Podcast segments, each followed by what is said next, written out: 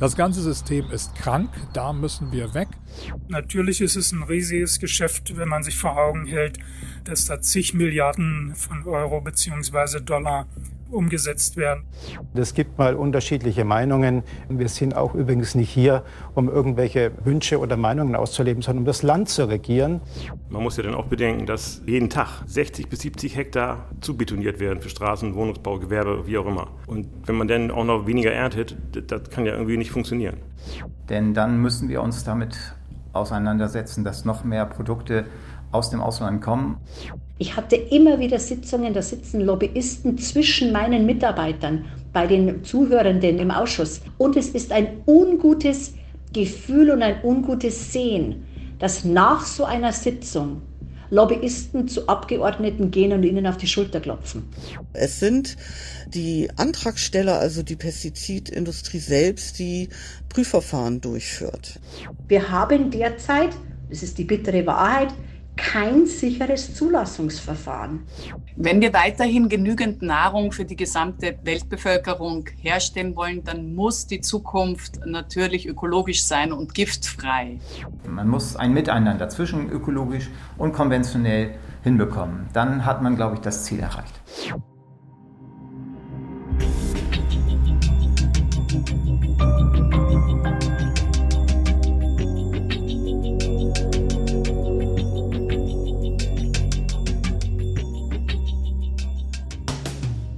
Unser täglich Gift gibt uns heute Pestizide.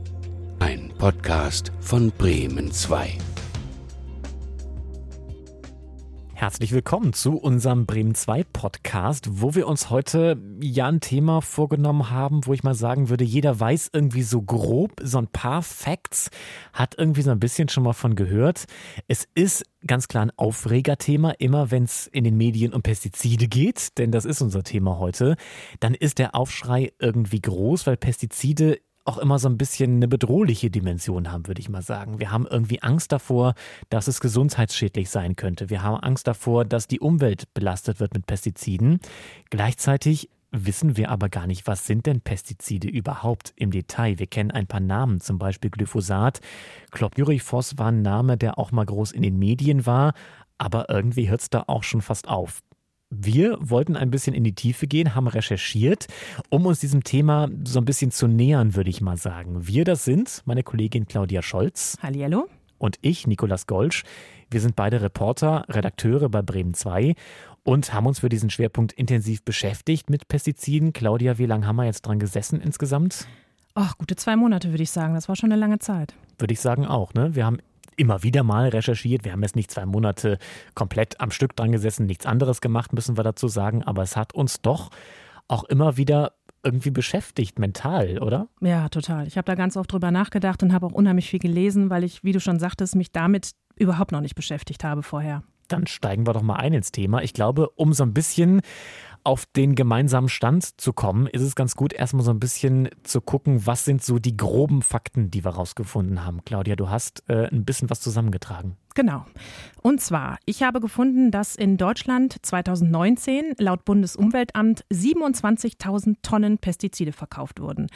Und das meiste ist in der konventionellen Landwirtschaft gelandet, also nicht in der Biolandwirtschaft. Und das waren 9 Kilo pro Hektar. Aber immerhin, und das hat mich total überrascht, werden 500 Tonnen Pestizide in Privatgärten eingesetzt. Also bei dir und bei mir, je nachdem, mhm. wer einen Garten hat. Und ähm, was ich auch gelesen habe und was ich total spannend finde, es gibt auch Pestizide in der Biolandwirtschaft. Jetzt keine chemischen, aber zum Beispiel Kupfer. Und das ist tatsächlich auch nicht ohne, wenn sich das im Boden anreichert.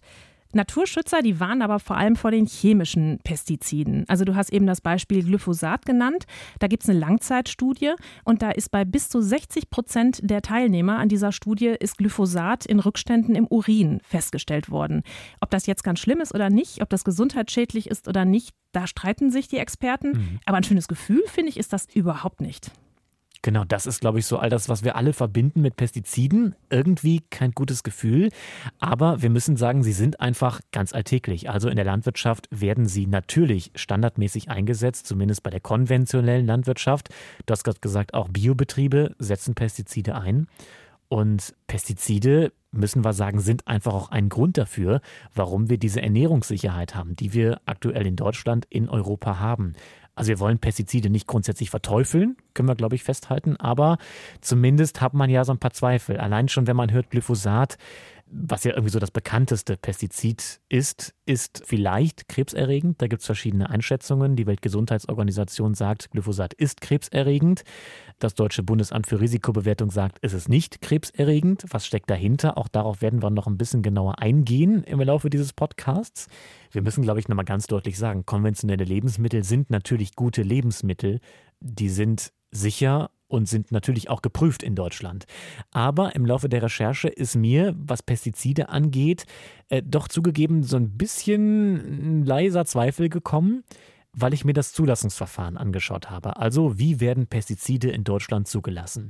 Bisher war ich immer eigentlich der Überzeugung, weiß nicht, wie es dir ging, Claudia, was in Deutschland benutzt wird in der Landwirtschaft, natürlich ist das sicher, weil es wird durch so viele Prüfverfahren äh, gelaufen sein. In Deutschland, in Europa sind wir, glaube ich, Normenweltmeister. Es gibt nirgendwo so viele Vorschriften, Normen, wie etwas geprüft äh, werden muss und so weiter, bevor es auf den Markt kommt. Aber ich bin dann doch ein bisschen skeptisch geworden, weil ich mir erstmal angeschaut habe, wie werden denn Pestizide in Deutschland zugelassen. Ich habe dafür das berühmteste Beispiel genommen, mir angeschaut, Glyphosat. Also Glyphosat, müssen wir, glaube ich, dazu sagen, ist ein Herbizid. Damit werden äh, Unkräuter beseitigt. Und es wird vor allem dafür genutzt, bevor was Neues ausgesät wird, das Feld einmal reinzumachen von allem möglichen Unkraut, was so darauf wächst, damit sozusagen nur noch Erde da ist und der Landwirt darauf neue Pflanzen sehen kann. Und davon ausgehend habe ich mich gefragt, wie läuft denn das eigentlich ab mit der Zulassung und wie sicher läuft denn das alles eigentlich? Hier ist das erste deutsche Fernsehen mit der Tagesschau.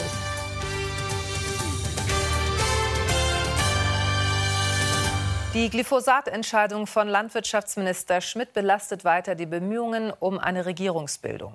Der CSU-Politiker hatte seine Zustimmung, die Zulassung für den Pflanzenvernichter auf EU-Ebene zu verlängern, nicht mit dem SPD-geführten Umweltministerium abgestimmt.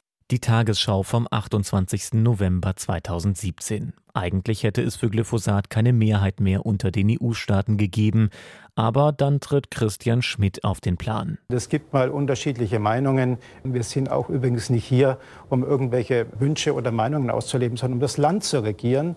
Da bin ich ganz preußisch, altpreußisch. Altpreußisch wird Glyphosat zugelassen für fünf weitere Jahre. Das Herbizid sei sicher, findet Christian Schmidt, mittlerweile Aufsichtsrat der Deutschen Bahn, dem größten Anwender von Glyphosat außerhalb der Landwirtschaft.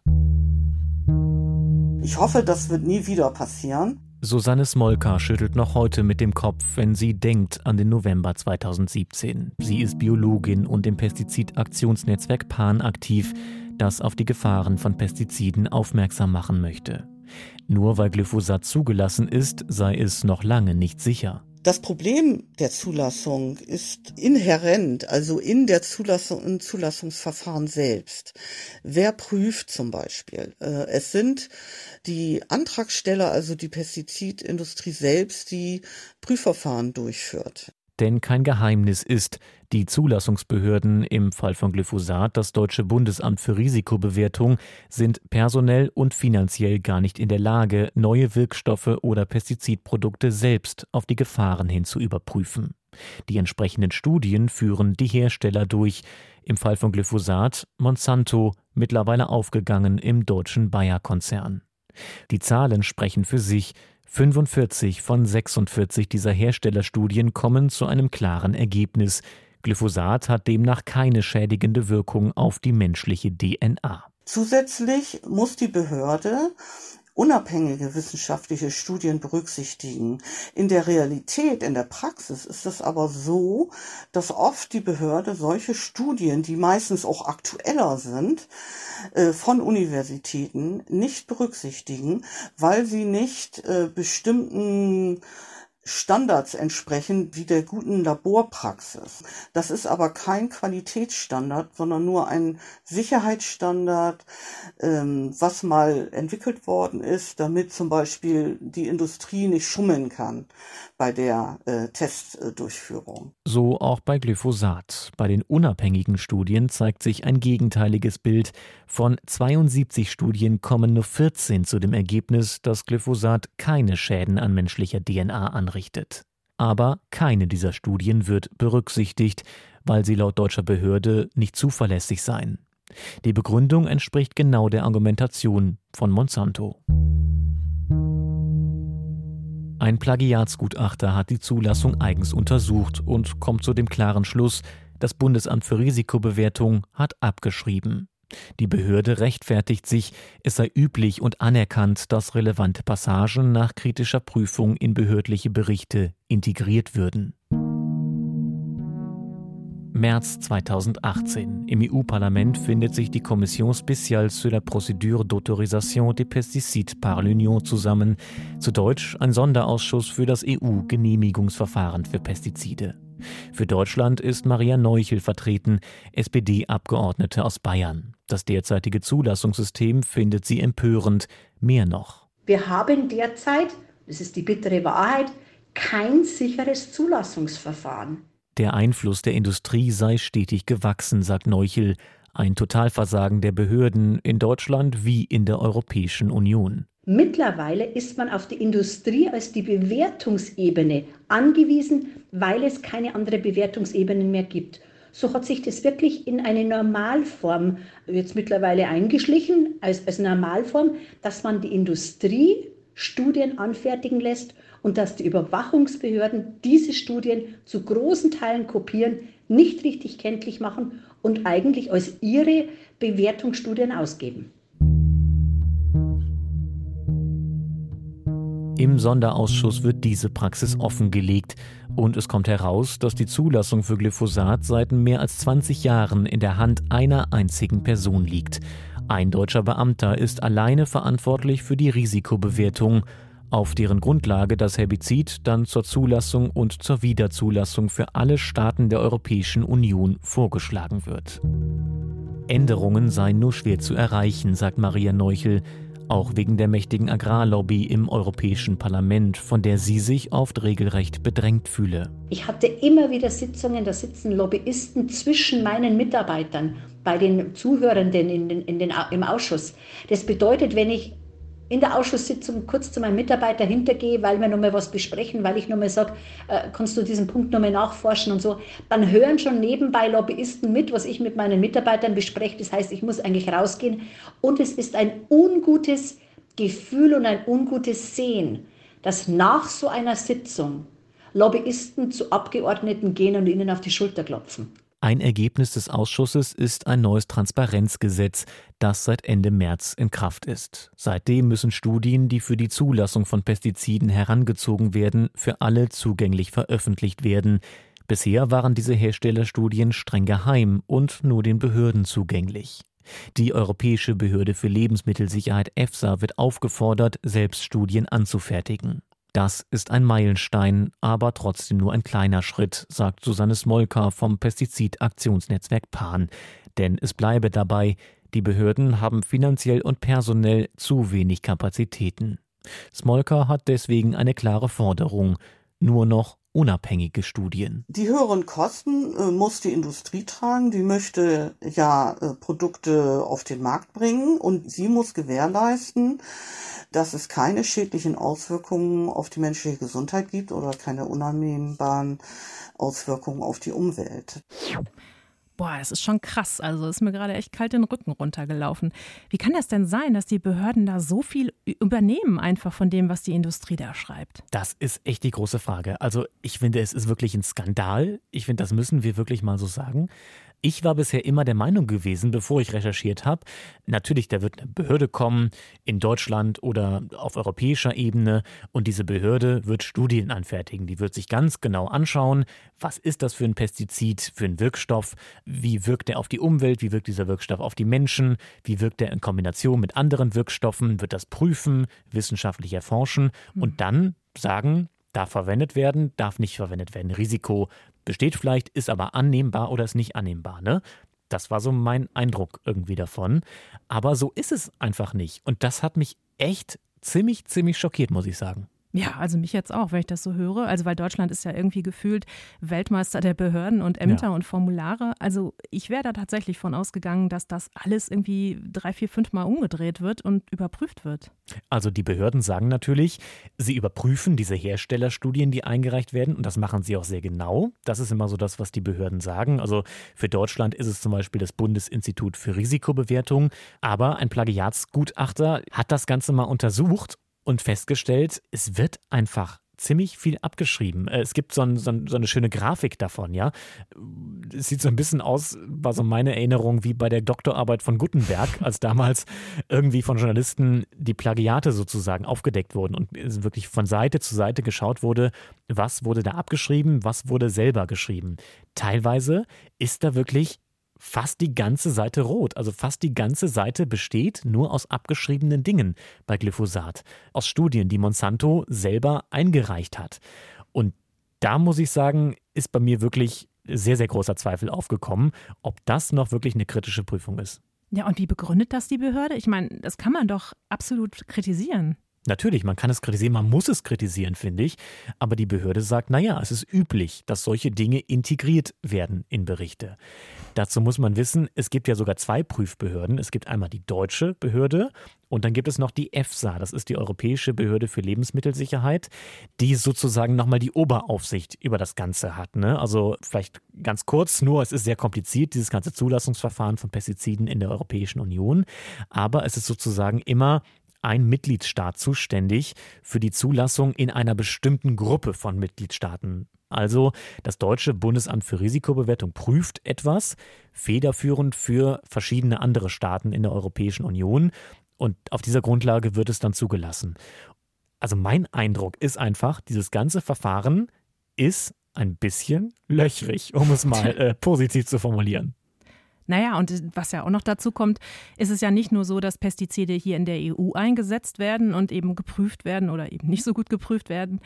Es ist gerade so Bayer, Monsanto früher, die exportieren ja auch total viel. Ja. Wie läuft das denn da? Das ist wirklich ein ganz großes Problem auch. Wir haben, glaube ich, alle schon mal Bilder gesehen, wie in Südamerika Flugzeuge Glyphosat versprühen über Gensojafeldern. Das ist nochmal eine ganz andere Dimension. Der Anbau von Genpflanzen ist in Südamerika viel selbstverständlicher als bei uns. Bei uns ist das ja sehr restriktiv geregelt. Hier darf kaum eine äh, genveränderte Pflanze angebaut werden in der Europäischen Union. In Südamerika ist das ganz anders und damit einhergehend ist auch der Einsatz von Pestiziden ein ganz anderer. Und natürlich, wir können uns alle vorstellen, in diesen Staaten ist die Zulassung noch mal löchriger als bei uns in Europa, in Deutschland. Und da kommen teilweise Pestizide auf den Markt, die hier seit Jahren, seit Jahrzehnten teilweise verboten sind. Und jetzt kann man sich denken, okay, das ist weit weg irgendwie, hm, ist zwar doof, aber haben wir nicht wirklich viel mit zu tun? Nee, das ist falsch, weil tatsächlich viele dieser Pestizide kommen aus Europa. Also hier sitzen wirklich ein paar der allergrößten Chemiekonzerne, zum Beispiel Bayer, BASF sitzen beide in Deutschland. In der Schweiz sitzt noch Syngenta als großer Konzern, der einfach sehr, sehr viel Macht hat. Und zusammen mit zwei anderen Konzernen haben diese Konzerne schon 65 Prozent der Marktmacht wirklich sozusagen auf sich vereint und äh, exportieren einfach sehr viele Pestizide, die hier verboten sind, einfach lustig weiter in andere Staaten. Unglaublich. Das kann man sich kaum vorstellen, dass sowas möglich ist. Du hast ja auch recherchiert, wie das dann vor Ort in anderen Ländern, zum Beispiel in Südamerika ist. Was hast du da rausgefunden? Das können wir uns mal anhören. Ich habe, muss ich sagen, dazu natürlich war nicht selbst in Südamerika, sondern habe mit unseren Korrespondenten gesprochen und irgendwie von denen auch Töne schicken lassen, die für uns zum Beispiel aus Mexiko berichten und wollte dem mal auf den Grund gehen. Also was sind das für Pestizide, die exportiert werden und warum wird dagegen nichts gemacht? Und wir starten in Mexiko, wo unsere Korrespondentin eine Umweltschützerin getroffen hat. Ein Flugzeug im Tiefflug, wenige Meter über mexikanischen Sojafeldern. Es versprüht Glyphosat, den wahrscheinlich bekanntesten Unkrautvernichter der Welt und den Verkaufsschlager des deutschen Bayer-Konzerns. Für den Anbau und die Pflege von Genpflanzen wird Glyphosat benötigt. Die negativen Auswirkungen spüren wir. Es wurden Glyphosatrückstände in unserem Trinkwasser gefunden. Bei Urinproben von Menschen, die in der Nähe von Feldern mit gentechnisch veränderten Sojabohnen leben, haben wir ebenfalls Rückstände gefunden. Für die Felder werden großflächig Bäume gerodet. Hier kommt Glyphosat zum Einsatz und all das führt zum Bienensterben. Die Bienen von Imkerin Lady Peach aus dem Süden Mexikos. Sie kämpft gegen den Masseneinsatz von Pestiziden in Lateinamerika. Es gehe dabei um so viel mehr als nur um Glyphosat, sagt die Greenpeace-Aktivistin Viridiana Lazaro. Mehr als 80 Wirkstoffe, die in Hunderten von hochgefährlichen Pestiziden in Mexiko vermarktet werden und in anderen Ländern bereits verboten sind, werden hier weiter eingesetzt. Ein großer Teil davon kommt aus Europa, vor allem aus Großbritannien, aus Italien und auf Platz 3 aus Deutschland. Mit BASF und Bayer sitzen hier zwei der größten Chemiekonzerne weltweit, was hier längst auf der roten Liste steht, wird weiter exportiert in die Staaten der dritten Welt. 21 von 233 exportierten Pestiziden hatten 2017 keine Zulassung in Deutschland. Natürlich ist es ein riesiges Geschäft, wenn man sich vor Augen hält, dass da zig Milliarden von Euro bzw. Dollar umgesetzt werden. Der Toxikologe Peter Klausing hat für das Pestizidaktionsnetzwerk PAN untersucht, welche Pestizide genau exportiert werden. Besonders gefragt ist zum Beispiel ein Mittel, das vor allem dafür bekannt ist, Frösche unfruchtbar zu machen und die Embryos von Wirbeltieren stark zu schädigen. Das Herbizid Atrazin, was in der EU schon seit 2003 verboten wurde, insbesondere deshalb, weil es immer wieder im Grundwasser auftauchte und das findet weit Anwendung, weit verbreitete Anwendung äh, in Lateinamerika und auch in Südafrika. Vor allem beim Anbau von Mais, von Kartoffeln und von Tomaten. In so gut wie allen Ländern Lateinamerikas ist der Pestizidverbrauch in den vergangenen 20 Jahren sprunghaft angestiegen. In Brasilien zum Beispiel von 100.000 auf über 800.000 Tonnen pro Jahr. In den vergangenen drei Jahren wurden genau dort über 1200 neue Pestizide zugelassen. Fast 200 davon sind in der Europäischen Union verboten. Exportverbote für solche Mittel gibt es bislang so gut wie nicht.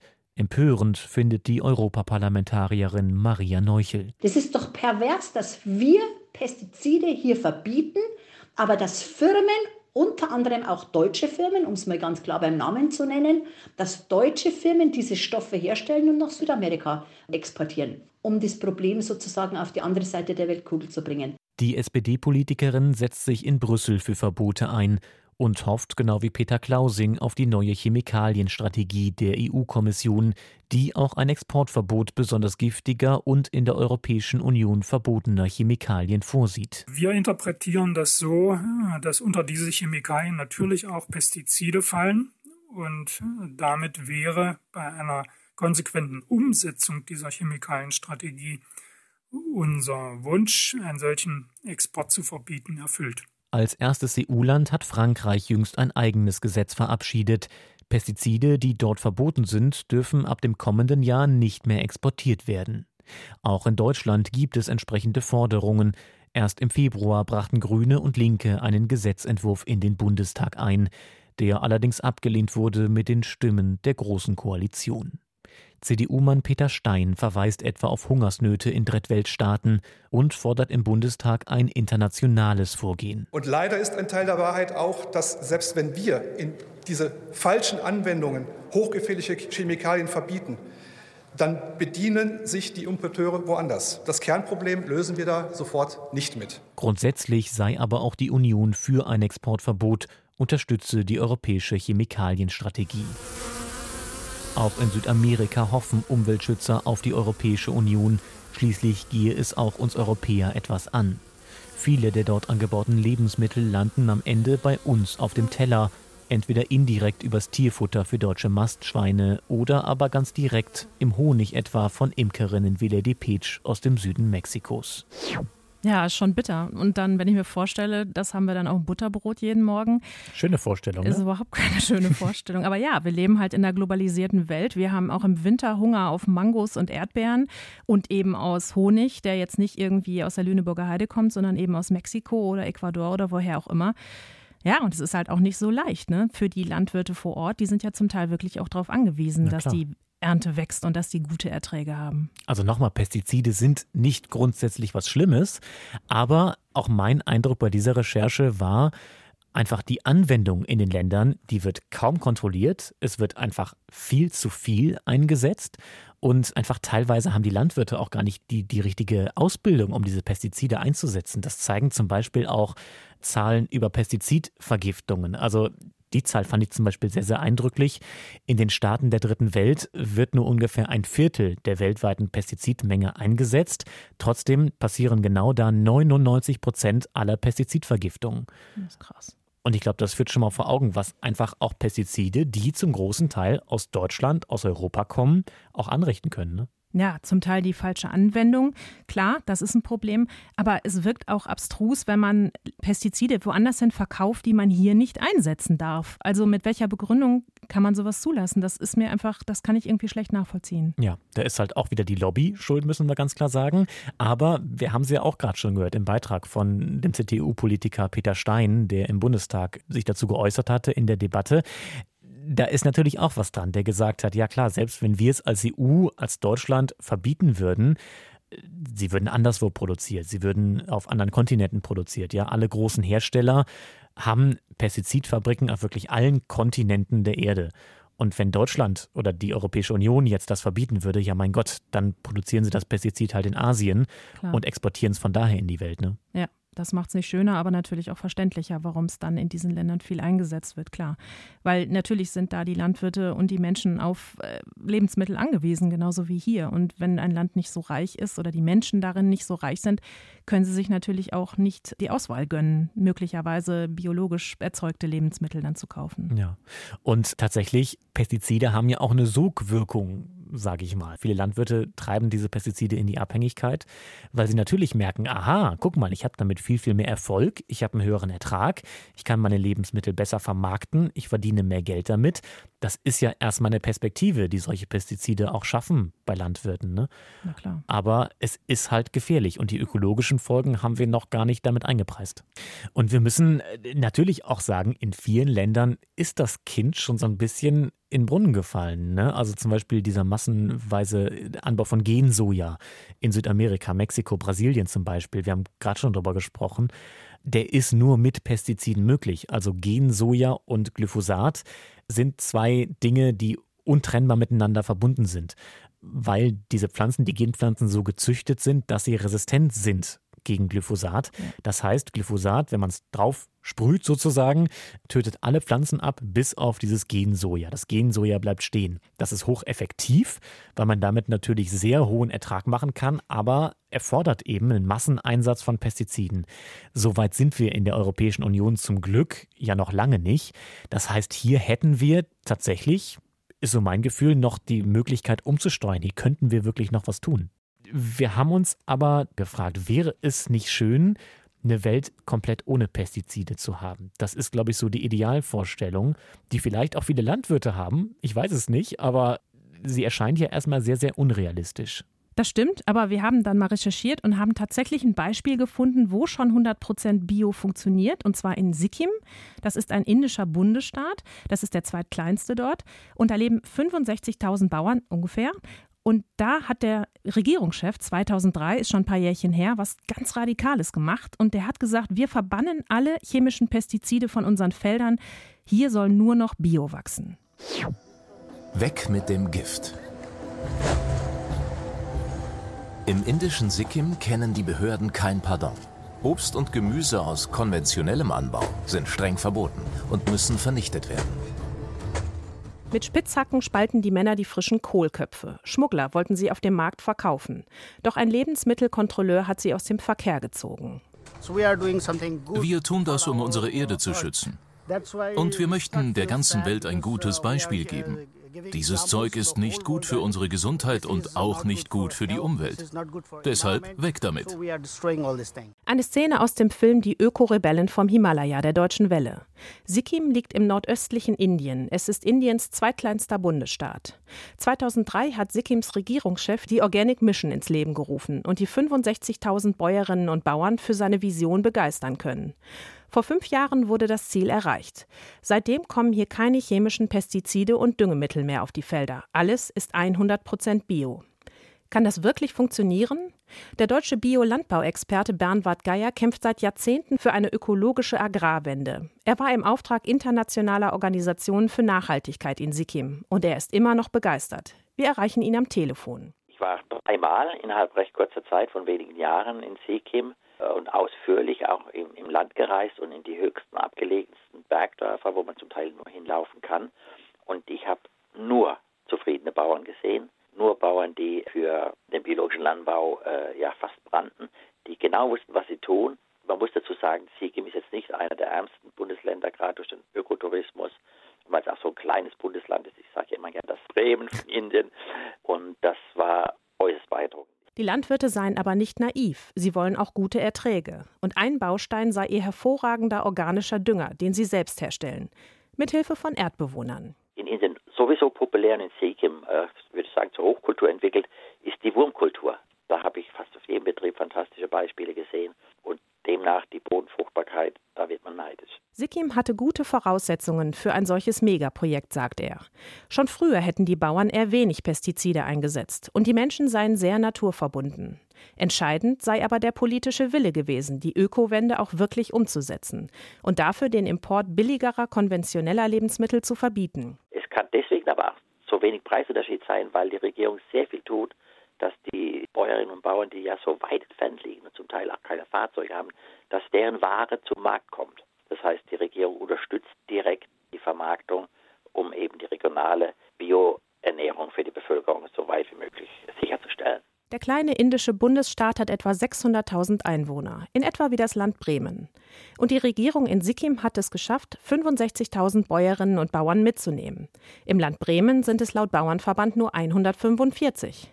Müsste doch eigentlich ein Kinderspiel sein, hier auch auf 100% Bio umzustellen oder? Ja, also wir haben im Vergleich zu Sikkim äh, sind wir deutlich kleiner. Maike Schäfer ist Bremens Umweltsenatorin, eine Grünen-Politikerin. In Bremen würden bereits 26 Prozent der landwirtschaftlichen Fläche biologisch beackert. Ein gutes Viertel. Deutschlandweit sind es nur etwa 10 Prozent. Aber auch das reicht noch nicht, sagt sie. Wir sehen aber auch, dass eine Umstellung nicht ganz so einfach ist. Da müssen wir die Landwirtinnen und Landwirte deutlich unterstützen. Ähm, es ist sehr teuer umzustellen. Die, ja, die Qualitätsansprüche sind sehr hoch. Und was wir in Bremen auf jeden Fall wollen, ist, wir leben ja von der extensiven Landwirtschaft, einer sehr naturverbundenen Landwirtschaft, auch im konventionellen Bereich. Und wir wollen auf keinen Fall eine intensive Landwirtschaft bekommen. Das heißt, auch die Umstellung auf auf Biolandwirtschaft muss bedeuten, dass die extensive Landwirtschaft erhalten bleibt. Extensiv bedeutet möglichst wenig Verbrauch von Ressourcen und möglichst wenig Chemie. Bremen unterstütze schon jetzt Landwirte, die Naturstreifen als Rückzugsort für Insekten, Vögel, Hasen und Rehe anlegen oder die ihre Nutztiere auf der Weide grasen lassen. Wenn man aber 100% Bio wolle, dann sei das nicht nur eine kommunale oder Landesaufgabe, sondern auch eine für den Bund. Sikkim kann kein Abziehbild für Bremen sein, sagt auch Bio-Landbauexperte Bernward Geier. Aber es kann inspirieren. Aber in der Tat ist in so einer kleineren Struktur, wo auch vielleicht der politische Rahmen und die Voraussetzungen günstig sind, hätte Bremen die Chance zu sagen, hey, wir setzen unser Ziel, das erste Bundesland in Deutschland zu sein, das sich zumindest mal auf den Weg macht zu 100 Prozent. Aber da müssen die Bauern mitziehen. Und die Bereitschaft der Landwirte, die ist noch sehr stark beeinflusst von dem, was die traditionellen Agrarmedien, was der Bauernverband namentlich, der im Kern für mich immer noch anti-bio ist und sich das alles gar nicht vorstellen kann, was wir für Visionen haben. Das kann man nicht per Dekret machen. Noch sei es ein Gedankenspiel, eine Vision, aber keine Utopie. Machbar ist es überall und gemacht werden muss es meiner Meinung nach überall. Wir können uns nicht diese Art von Landwirtschaft weiter erlauben, die mit Hilfe von Agrarchemie und Kunstdünger, der ganz, ganz viel Energie braucht, um erzeugt zu werden, die Landwirtschaft so weiter betreiben. Äh, da ist eine ganz große Veränderung angesagt. Und ich bin als Optimist und Ökologe überzeugt, sie wird auch kommen. Ich finde, das ist einfach ein wahnsinnig schönes Projekt. Und ich war erstmal wahnsinnig fasziniert, weil es für mich völlig unvorstellbar war, dass es gehen kann ohne Pestizide. Ja, absolut. Und dass da auch alle mitmachen und keiner sich wehrt oder äh, sich querstellt. Das war schon echt eine tolle Sache, das zu entdecken. Und haben wir uns gefragt, wäre das nicht möglich, dass auch das woanders funktioniert? Also Herr Geier hat ja eben auch gesagt, äh, dass Bremen Indiens. Mhm. Da hat er gar nicht so unrecht, weil sowohl Sikkim als auch Bremen haben ungefähr 600.000 Einwohner, also ziemlich ähnlich. Klar, Größe ist total unterschiedlich. Bremen hat ungefähr 320 Quadratkilometer, Sikkim 7000. Also das lässt sich ein bisschen schlecht vergleichen. Also ich glaube, das ist ganz wichtig, was Maike Schäfer da gesagt hat. Ne? Es geht jetzt nicht irgendwie nur von oben herab. Es geht nicht via Dekret sozusagen eine, eine Biodiktatur zu eröffnen oder sowas. Das wäre, glaube ich, ganz schnell der Vorwurf, der dann kommt. Wahrscheinlich auch berechtigterweise, wenn man es irgendwie so durchdrückt. Äh, sondern es geht wirklich nur, indem man die Leute mitnimmt dabei. Ne? Und wir müssen ja auch sagen, Bio ist natürlich auch noch so viel mehr als nur auf Pestizide zu verzichten. Also das sind wirklich zwei nochmal unterschiedliche Paar Schuhe, würde ich fast sagen, oder? Genau, ich habe ja zwei Bremer Bauern besucht und habe mit denen ganz lange gesprochen über ihre Art zu wirtschaften, also einen konventionellen Landwirt und einen, der vor drei Jahren auf Bio umgestellt hat. Und das ist ein Modell, das ist zwar schön, aber es ist eben nicht für alle machbar. Und das haben die beiden mir eben auch erzählt. Auf den Feldern von Familie Höhne in Bremen-Hemelingen wird schon seit 800 Jahren gesät, geschuftet und geerntet. Vom Getreide, das hier im Sommer hochstehen wird, ist noch nicht viel zu sehen. Aber auch nicht vom Unkraut. Höhnes bewirtschaften ihre 150 Hektar konventionell. Das heißt, sie nutzen auch chemische Mittel, um ihre Felder vor Unkraut, Pilzen und schädlichen Insekten zu schützen. Gegen biologische Alternativen hätte er nichts. Im Gegenteil, sagt Eckhard Höhne. Aber noch gäbe es keine, die denselben Effekt haben. Und darauf zu verzichten, das könne er sich nicht leisten. Dann werden wir deutlich weniger ernten. Ich sage mal, die Hälfte bestimmt weniger. Und das ist natürlich auch finanzieller Einbruch, denn, ne? wenn man keinen Ausgleich kriegt irgendwie von anderer Seite her. Damit sich Bienen bei ihm wohlfühlen, hat er Blühstreifen angelegt. Und er sprüht nur abends, wenn die Bienen nicht mehr fliegen, erzählt er. Wir wollen ja auch die Bienen schützen. Es ist ja nicht so, dass wir die, die wir brauchen sie ja auch, im, also wir im Raps und die Obstbauern in Äpfeln und Kirschen und so weiter. Und es ist ja nicht, dass wir die vergiften wollen oder so. Ganz im Gegenteil, wir wollen die auch schützen und wir schützen sie ja auch. Ein paar Kilometer weiter lebt Uwe Michaelis. Er hat sich vor drei Jahren entschieden, den Betrieb auf ökologische Landwirtschaft umzustellen und ist mittlerweile ein zertifizierter Betrieb. Früher hat die Familie Gerste, Weizen und Raps angebaut. Jetzt wachsen Ackerbohnen, Winterweizen und Dinkel auf den Feldern. Um seine Pflanzen zu stärken, setzt er unter anderem auf eine Fruchtfolge. Das heißt, nach einer Ernte sät er etwas anderes. Man muss eben die Synergieeffekte einiger Pflanzen auch mitnehmen. So ist bei dem Anbau von Ackerbohnen zum Beispiel sind die Knöllchenbakterien sehr aktiv. Da ich jetzt als ökologischer Betrieb nicht mehr so viel düngen darf oder fast gar nichts mehr düngen darf, sind wir jetzt dabei, dass wir eben auch Ackerbohnen einsetzen. Die haben Knöllchenbakterien und diese Knöllchenbakterien produzieren Stickstoff im Boden, der dann von der Folgefrucht, in diesem Fall dann der Weizen oder der Dinkel, dann auch äh, umgesetzt werden kann. Um das Beikraut auf den Feldern loszuwerden, muss Michaelis jetzt unter anderem regelmäßig striegeln. Dafür fährt er mit dem Trecker wie mit einer Laubhake über seine Felder. Um Rapsschotenrüssler abzuhalten, will er Bienen an den Feldern ansiedeln. Viel Arbeit, aber keine Chemie. Als ich durch das kniehohe Dinkelfeld laufe, frage ich mich, warum das nicht überall so ist. Warum nicht alle Landwirte ökologisch arbeiten? Klingt doch erstmal toll. Aber so einfach ist es nicht, sagt Eckhard Höhne. Wenn man von jetzt auf gleich Pestizide verbieten würde, wie will man dann alle Menschen weiterhin ernähren? Man muss ja dann auch bedenken, dass jeden Tag 60 bis 70 Hektar zubetoniert werden für Straßen, Wohnungsbau, Gewerbe, wie auch immer. Und wenn man dann auch noch weniger erntet, das kann ja irgendwie nicht funktionieren. Auch Biolandwirt Michaelis ist kritisch. Denn dann müssen wir uns damit auseinandersetzen, dass noch mehr Produkte aus dem Ausland kommen. Denn Bio heißt auch erstmal weniger Ertrag, weil eben keine Chemie und weniger Dünger erlaubt sind. Als zertifizierter Betrieb kann man das wenige teurer verkaufen. Das rechnet sich dann wieder. Hart sei aber die Übergangszeit, trotz der staatlichen Hilfe. Da arbeite man schon ökologisch, die Ernte aber gilt noch als konventionell oder höchstens Umstellerware. Viele Landwirte möchten deshalb nicht umstellen. Ende 2019 waren nur knapp 10 Prozent der landwirtschaftlichen Fläche in Deutschland laut Thünen-Institut ökologisch. Das ist nicht einmal die Hälfte der 20 Prozent, die sich die Regierung bis 2030 vorgenommen hat. Weniger Ertrag, das könne man sich gerade in den Hochertragsregionen der Erde nicht leisten, sagt Holger Hennies, Präsident des Landvolks Niedersachsen. auch und gerade aus Umweltschutzgründen. Und das führt bei einer steigenden Weltbevölkerung zu massiver Neulandgewinnung und Waldrodung mit deutlichen negativen Folgen für die weltweite Biodiversität und für den Klimaschutz. Sarah Wiener, die für die österreichischen Grünen im EU-Parlament sitzt, sieht zum ökologischen Landbau trotzdem keine Alternative. Wenn wir weiterhin genügend Nahrung für die gesamte Weltbevölkerung herstellen wollen, dann muss die Zukunft natürlich ökologisch sein und giftfrei. Denn es nutzt uns nichts, wenn wir heute genügend Nahrung mit Hilfe von Mineraldünger und Pestiziden produzieren und dafür dann morgen erodierte, kaputte Böden haben und nichts mehr zu essen. Auch Martin Rode vom Bund für Umwelt und Naturschutz in Bremen fordert ein Umdenken. In den letzten Jahrzehnten seien massenhaft Insekten verschwunden, die wiederum Vögeln und anderen Tieren als Nahrung fehlen. Das ganze System ist krank, da müssen wir weg und das braucht eine ganz klare Ökologisierung. Und das macht man nicht an einem Schritt, das ist utopisch, sondern wir brauchen Übergangspläne und das heißt ganz rigide Pestizidreduktionsprogramme. Und ein ganz wichtiger erster Schritt ist, Glyphosat jetzt endlich äh, zu verbieten. Nicht nur in der Landwirtschaft, sondern auch in Privatgärten. Wichtig wäre auch, dass wir alle weniger Fleisch essen, sagt Martin Rode. Denn weniger Fleischverbrauch heißt weniger Fläche für Ställe, weniger Anbaufläche für Futter.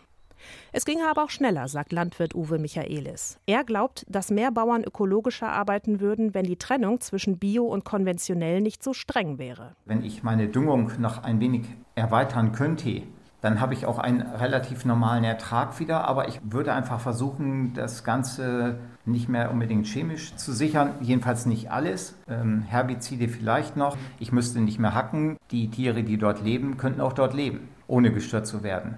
Man muss ein, ein Miteinander zwischen ökologisch und konventionell hinbekommen. Dann hat man, glaube ich, das Ziel erreicht. Jetzt hat Uwe Michaelis, der Bauer, in dem Beitrag gerade schon ein Wort genannt, Herbizide.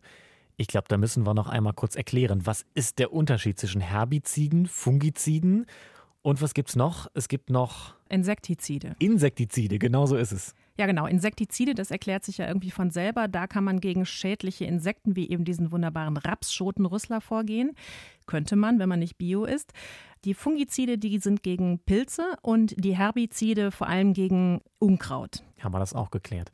Gerade hat Uwe Michaelis auch, der, der Biolandwirt in deinem Beitrag, gesagt, dass er gar nicht so davon überzeugt ist, dass eine Welt komplett ohne Pestizide gelingen kann, dass das irgendwie erfolgversprechend sein kann. Hat dich das gewundert? Schon, tatsächlich, weil er wirklich für die Biolandwirtschaft brennt. Also was er erzählt hat, war ganz toll. Er hat sich da super lange vorbereitet, bevor er den Schritt mit seiner Familie gegangen ist. Aber ich hatte das Gefühl, es ist ein sehr überlegter, pragmatischer Mensch. Okay. Also er weiß eben, dass es tatsächlich ohne, komplett ohne Pestizide einfach schwieriger ist. Und, das glaube ich, muss man vielleicht auch nochmal erwähnen, es ist natürlich teurer, wenn du Bio-Lebensmittel ja. kaufst. Ich denke mal, das hat wahrscheinlich jeder schon mal im Supermarkt erlebt. Es hat mich jetzt so interessiert, dass ich einfach mal ganz genau geguckt habe. Du kriegst zum Beispiel einen Liter Milch für 71 Cent im Discounter. Du kannst da aber auch locker 1,30 für bezahlen, wenn mhm. da Bio draufsteht. Aber wir sagen müssen, diese 71 Cent sind natürlich einfach spottbillig, natürlich. aber wir sind natürlich einfach dran gewöhnt an diese Preise, ne? weil wir es wirklich seit Jahrzehnten genau so kennen. Ja, und der eine oder andere kann sich das einfach auch nicht leisten, Bio. Es ist einfach schon teuer. Und was auch interessant ist, natürlich gibt es viele Leute, die sich wünschen, dass die Tiere gut leben, dass die auch nach draußen kommen, die Kühe, oder dass die Felder möglichst nicht mit Pestiziden gesprüht werden. Aber wenn man dann vom Supermarktregal steht und da ist eben der Unterschied. Macht man es eben doch genau, anders. Ne? 60 Cent pro Liter Unterschied, da überlegst du natürlich schon, was du dafür ausgibst. Na klar, ich kenne das auch, wenn ich im Supermarkt stehe. Ich nehme tatsächlich meistens Bio aber man merkt es halt schon auf dem Preiszettel und die Versuchung ist schon da nach dem Motto, ach, muss das jetzt wirklich auch noch Bio sein? Nee, nee, nee, irgendwie so, ne? Ja, Zumal die konventionellen Lebensmittel, wir haben es ja auch schon gesagt, sind ja jetzt nicht schlecht. Es ist halt eine Entscheidung, ob du Bio möchtest und dafür eben auch mehr Geld ausgibst. Und so ist es ja auch mit den Pestiziden. Ne? Also es muss ja auch nicht unbedingt direkt Nullreduzierung sein bei Pestiziden. Es reicht ja schon, finde ich zumindest, äh, oder ist so meine, meine Erkenntnis so bisher, wenn es einfach weniger Pestizide wären, wenn es nicht mehr dieser massenweise Einsatz wäre. Ne? Ja, das wäre definitiv schöner, auch für die Umwelt natürlich. Aber es ist eben, wie Landwirt Eckhard Höhne gesagt hat, eben für manche auch einfach nicht umsetzbar, weil die Umstellung eben teuer ist. Du hast natürlich auch das Risiko, wenn du keine Pestizide hast, dass du mit, mitunter eine Missernte hast. Mhm. Die hast du natürlich nicht, wenn du dein Feld schon vorbereiten kannst, damit da möglichst überhaupt kein Unkraut wächst. Dann hast du die Gefahr einer Missernte, die ist einfach deutlich kleiner, dieses Risiko. Ja, klar. Die Umstellungsphase war auch so ein Thema in deinem Beitrag gerade. Da hat einer der beiden Landwirte, ich weiß gar nicht mehr, wer es genau war, gesagt, ich glaube, es war Uwe Michaelis auch, der Biobauer, ne? genau. ne? dass es einfacher wäre, wenn sozusagen die Trennung nicht ganz strikt wäre, sondern wenn es mehr Möglichkeiten dazwischen gäbe. Ja, also er meint, es würden einfach deutlich mehr Landwirte diesen Weg gehen und zumindest einen Schritt in Richtung ökologisch gehen. Vielleicht nicht auf alles verzichten, aber eben deutlich weniger einsetzen, wenn sich das für sie auch lohnen würde. Also wenn sie dann eine Unterstützung bekommen würden, wenn sie eben ökologischer arbeiten. Das würde viele dazu bringen, dann diesen Schritt vielleicht einfach zu gehen, weil sie das Risiko dann nicht haben. Finde ich voll und ganz verständlich, muss ich sagen.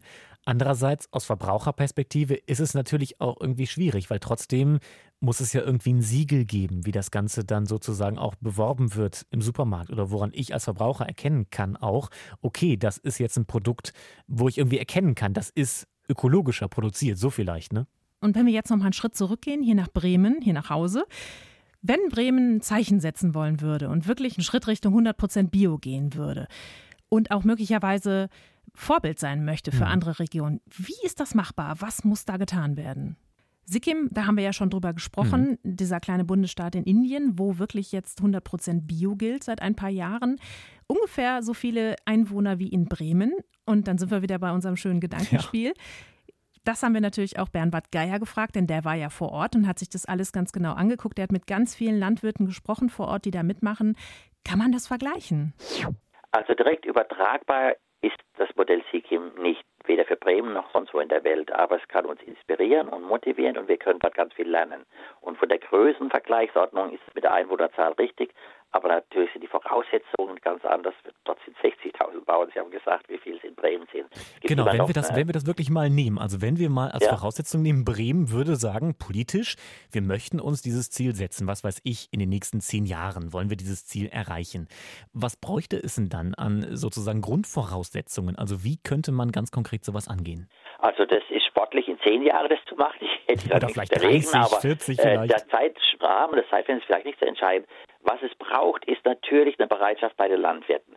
Das kann man nicht per Dekret machen. Man muss da die Landwirte mitnehmen. Staatlich verordneten Zwang zu Bierlandbau würde der Katastrophe enden. Und mein Appell wäre natürlich auch an die Bremerinnen und Bremer, an die Gastronomie zum Beispiel, diese ambitionierte Reise mitzugehen durch Nachfrage, indem sie die Produkte bevorzugen, die Bauern und Bäuerinnen unterstützen, die in Bremen Landwirtschaft betreiben. Und wenn es zusammenfinden würde, dann kann niemand und nichts Bremen aufhalten, tatsächlich das erste Bundesland Deutschland zu werden, das vielleicht den Weg sich beschreitet. Die Saarländer machen uns da auch schon wieder ein bisschen was vor. Ich habe lange im Saarland gelebt. Die sind ja ziemlich führend und auch ein kleines Bundesland. Da kann man sich vielleicht auch ein paar Inspirationen holen. Man muss da nicht unbedingt bis Sieg im reisen. Bleiben wir mal bei unserem Gedankenexperiment. Ähm, wenn wir hier in Bremen 100 Prozent Bio haben wollen, dann müssten wir ja auch den Import streng kontrollieren. Das stelle ich mir leichter vor in Sikkim im Himalaya als jetzt in Bremen als kleinem Stadtstaat, völlig integriert ja. in Deutschland und eben auch abhängig natürlich von, von Nein, der globalisierten Welt. Das ist richtig. Das kann man nicht dort machen. Das ist auch nicht unbedingt der Weg, der hier überhaupt passt. Und man kann ja auch die Leute nicht zwingen, Bier zu kaufen. Man ist ja ruckzuck aus Bremen rausgefahren, um dann woanders auf der Grünwiese einzukaufen. Wenn man partout, äh, sagen wir mal, Biohasser wäre oder, oder wirklich meint, diese extra äh, finanzielle Aufwendung nicht aufbringen zu wollen oder können. Nein, äh, aber äh, als interessanter Vergleich, in der Schweiz steht gerade eine Volksabstimmung an. Die Schweizer haben die Chance zu entscheiden. Und wenn die ja was entscheiden, ist das ja so wie vorgelegt Gesetzestext. Die machen ja Gesetze in der Volksabstimmung. Komplett 100% pestizidfrei in zehn Jahren in der Schweiz. Und dort ist das wirklich Revolutionäre und Radikale und was vielleicht auch die Zustimmung der Bevölkerung noch schwierig macht, tatsächlich ein vergleichbares Gesetz. Es darf dann kein konventionelles Gemüse und Obst mehr importiert werden. Einmal vorstellen, ein Land wie die Schweiz, was ein Signal in die Welt, verzichtet komplett auf Pestizide, wo Pestizidfirmen dort ja beheimatet sind. Und dann noch konventionelle Lebensmittel als nicht gesunde Lebensmittel den Import zu verbieten, eben um die Schweizer Preise und die Bauern mit den Preisen, die ja sehr hoch sind, das Preisniveau in der Schweiz ist ja viel höher wie bei uns für Lebensmittel, zu schützen. da also wenn es durchkommt, ist das äh, revolutionär, aber allein schon der Gedanke und dass das so vorgeschlagen wird, ist revolutionär. Mhm. Das geht in Bremen nicht. Das ist klar. Mhm. Dafür ist die Lage, ist die föderale Einbindung äh, nicht in der Lage. Das geht nur, äh, indem die Vernunft der Bremerinnen und Bremer da klare Verhältnisse. Eine Frage hätte ich noch. Ähm, ja. Tatsächlich Sie haben die Schweiz angesprochen gerade, die Schweiz, die sich entscheiden könnte für eine Bioregion. Ich glaube, in Indien ziehen mittlerweile auch andere Bundesstaaten mit, zumindest ein anderer Bundesstaat, der auch anders gestaltet ist als Sikkim, hat sich dazu entschieden, auch 100 Prozent im Bio sozusagen äh, ja, anzugehen als Ziel. Bhutan überlegt es gerade. Was könnte denn bei uns in Europa eine geeignete Modellregion sein, um das umzusetzen? Also es ist nicht nur Bhutan. In Sikkim sind es nur Anführungszeichen 65.000 Bauern. Ein anderer Himalaya-Staat, Uttarakhand, 1,8 Millionen Bauern, geht den Weg Sikims. Die gehen alle gerade zum Biolandbau. Andhra Pradesh, 6 Millionen Bauern auf dem Weg zum Biolandbau. Während wir hier eine Agrarwende wollen und nicht bekommen, findet dort eine Agrarrevolution statt. Momentan sind Millionen und Millionen von indischen Bauern dabei, auf Biolandbau umzustellen. Da macht eine ganze Region auf und das ist ja vergleichbar und deswegen erwarte ich eine ähnliche Entwicklung zunächst, bevor da andere, intensivere Landwirtschaftsregionen dazustoßen, bei uns im Alpenraum, wo wir ja 50 äh, Prozent, 60 äh, Prozent Biolandbau in einzelnen Kantonen oder Bundesstaaten heute schon haben. Ja gut, eine Alpenregion ist Bremen jetzt gerade nicht. Da fehlen nicht absolut die wirklich. Berge. Es ist alles sehr flach hier. Aber natürlich gibt es hier ja auch sehr engagierte Biobauern. Ich habe ja auch mit einem gesprochen und war bei ihm auf dem Hof und bin mit ihm über seine Felder gelaufen. Da gibt es schon viele Leute mit tollen Ideen und sogar im Handel gibt es ganz interessante Ideen. Ich bin da auf Penny gestoßen, den mhm. Discounter der Umstellerware verkauft. Also das ist ja genau die Ware, die also von Bauern, die auf ökologisch umstellen, aber eben noch nicht zertifiziert sind. Und die wird dann etwas teurer verkauft, aber die Verbraucher kriegen dann auch die Info, das ist von Bauern, die schon ökologisch arbeiten.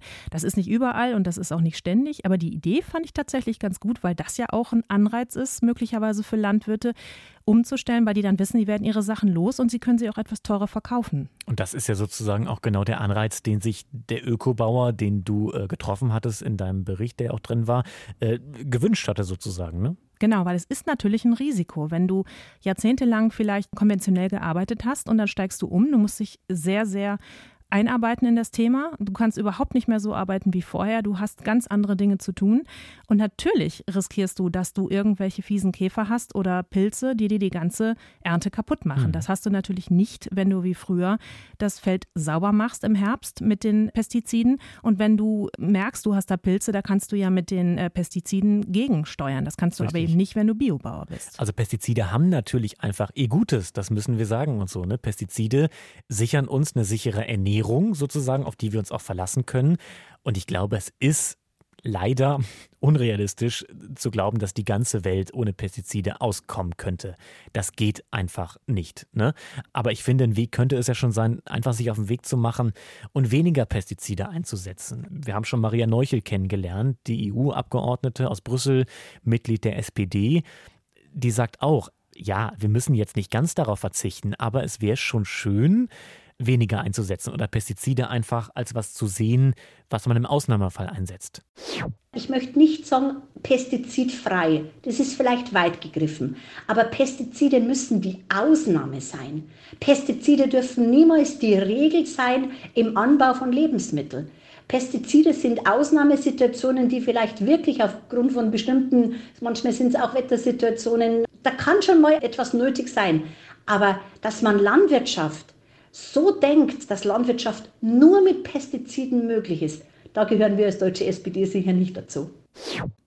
Und das ist, glaube ich, so ein bisschen auch das Problem, ja, dass sozusagen unsere Landwirtschaft in der Form gerade nur funktioniert, wenn Pestizide was Normales sind, wenn Pestizide zum Standard dazugehören und wirklich massenweise eingesetzt werden. Und das ist so ein bisschen das Problem, was ich sehe. Ja, und da könnte Sikkim natürlich durchaus ein Vorbild sein, so ein Ideengeber. Und was ich gelernt habe, dass sich viele Landwirte einfach nicht nur mehr Anerkennung für ihre Arbeit wünschen, sondern auch wirklich tatkräftig Unterstützung, damit sie dann eben den Weg zu mehr ökologischer Landwirtschaft gehen können. Und auch weniger Bürokratie. Das ist tatsächlich auch ein Problem. Und was auch wichtig wäre, tatsächlich hat die konventionelle Landwirtschaft und die Pestizide, die es gibt, die haben ja einen riesen Vorsprung, jahrzehntelange Forschung, um diese Mittel so gut und effizient wie möglich zu machen. Und da hinkt natürlich die Biolandwirtschaft hinterher. Und das hat mir auch der Naturschützer Martin Rode gesagt. Wenn man da jetzt viel mehr Forschung reinstecken würde in biologische Alternativen zu Pestiziden, also zu chemischen Pestiziden, das wäre, glaube ich, auch nochmal ein großer Anreiz, denn wenn die besser wirken, die Sachen, die man hat, mhm. und wirklich auch gegen Pilze, gegen Schädlinge, gegen Unkraut besser wirken, dann würden die sicherlich auch mehr Leute nutzen, weil dann einfach auch der Ertrag größer wäre. Und die Ausbildung spielt auch eine Rolle. Auch das ist noch so eine kleine Stellschraube. Äh, es sind viele kleine Stellschrauben, haben wir jetzt, glaube ich, irgendwie festgestellt, an denen gedreht werden müsste. Aber die Ausbildung ist auch so eine, weil im Zuge der Ausbildung zum Landwirt gibt es ein ziemliches Ungleichgewicht. Also es wird ungleich mehr sozusagen unterrichtet, gelehrt darüber, wie Pestizide eingesetzt werden oder wie ein konventioneller Landwirt arbeitet mit Pestiziden, als darüber, wie es ohne Pestizide geht, wie Ökolandwirte zum Beispiel arbeiten. Was dahin führt, was ich auch ziemlich kurios finde, dass zum Beispiel in der Prüfung für Landwirte teilweise konkrete Produktnamen abgefragt werden von Pestiziden. Das trägt jetzt, glaube ich, auch nicht so unbedingt dafür bei, dass wirklich der Ökolandbau auch einen Schub von dieser Seite von jungen Landwirten bekommt. Das stimmt. Es ist also noch viel zu tun. An ganz vielen Ecken ist noch ganz viel zu tun. Die Menschen müssen mitmachen, die Verbraucher, die Landwirte. Es muss mehr Unterstützung geben. Nichtsdestotrotz denke ich, und das habe ich in der Recherche gelernt, lohnt sich das, glaube ich, ökologischer zu arbeiten, weil da die Natur von profitiert, die Insekten. Also ich glaube, grundsätzlich würde es uns allen ganz gut tun, wenn es mehr ökologische Landwirtschaft gäbe. Und das ist, glaube ich, ein schönes Schlusswort. Ne? Also Pestizide sind nichts grundsätzlich Schlimmes, die wir verteufeln müssen, wo wir sagen müssen, i, ba, ganz grundsätzlich weg damit. Aber es wäre einfach schön, wenn bewussterer Einsatz damit passieren würde weltweit. Genau, wenn es Alternativen gäbe.